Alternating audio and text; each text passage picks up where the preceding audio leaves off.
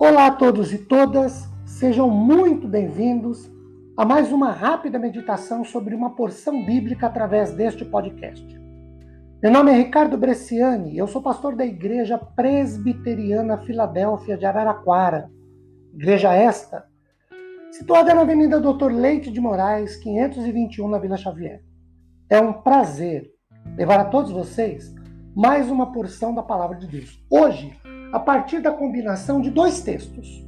O primeiro, Oséias, capítulo 7, versículo 9, lá no Velho Testamento, que diz assim na versão Bíblia na linguagem de hoje. O povo não percebe que a nação está perdendo seu poder por causa desses acordos estrangeiros. A nação está ficando fraca como um velho de cabelos brancos mas o povo não percebe isso. E outro texto, no Novo Testamento, para combinar com Oséias, Mateus capítulo 23, versículos 25 e 26, agora na versão uh, da Bíblia atualizada, que diz assim, Almeida e atualizada, 25. Ai de vós, escribas e fariseus hipócritas, porque limpais o exterior do copo e do prato, mas estes, por dentro, estão cheios de rapina e intemperança. Fariseu cego, limpa primeiro o interior do copo, para que também o seu exterior fique limpo.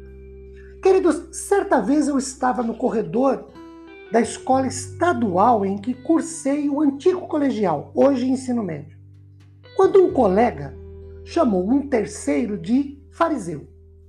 Eu interpelei o autor da frase e perguntei-lhe o seguinte: você sabe o que significa esse nome? E ele disse: Não. Então eu perguntei: Como você chama alguém de fariseu sem saber o que significa? Bem, na Bíblia, começando por Oséias, ele ironizou os seus contemporâneos, dizendo que eles estavam de cabelos brancos, mas não se davam conta disso. Vejam, queridos, geralmente nós somos os primeiros a perceber as evidências do envelhecimento e do declínio físico, mas da mesma forma, nós somos os últimos, quando notamos, a perceber os indícios da deterioração espiritual. E é bem possível que nós estejamos enganados e pensando que nós estamos melhor do que, na verdade, estamos e principalmente melhor que somos.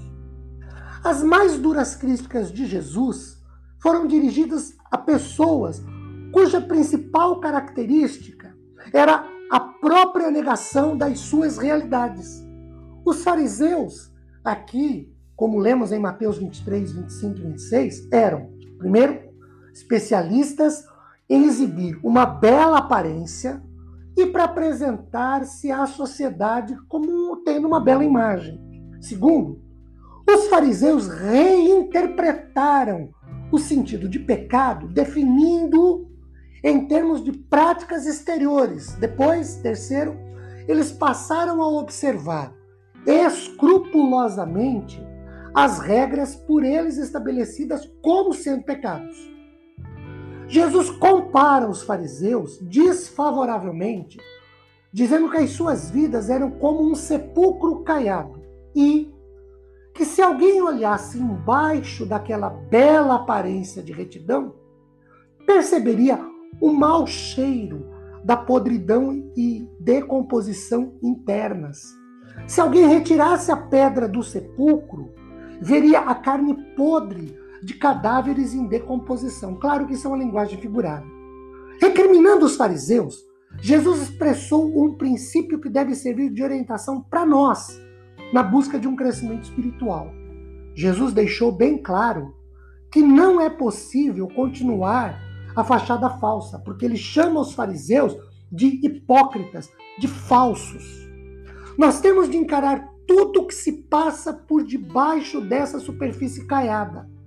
Parece que Jesus quer dizer que nós, seus seguidores, não, se não nos dispusermos a enxergarmos-nos como realmente somos, nada conseguiremos.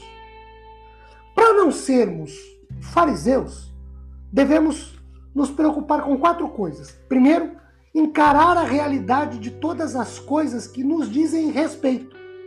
Segundo, tratar o pecado como ele é de fato, ou seja, pecado é pecado.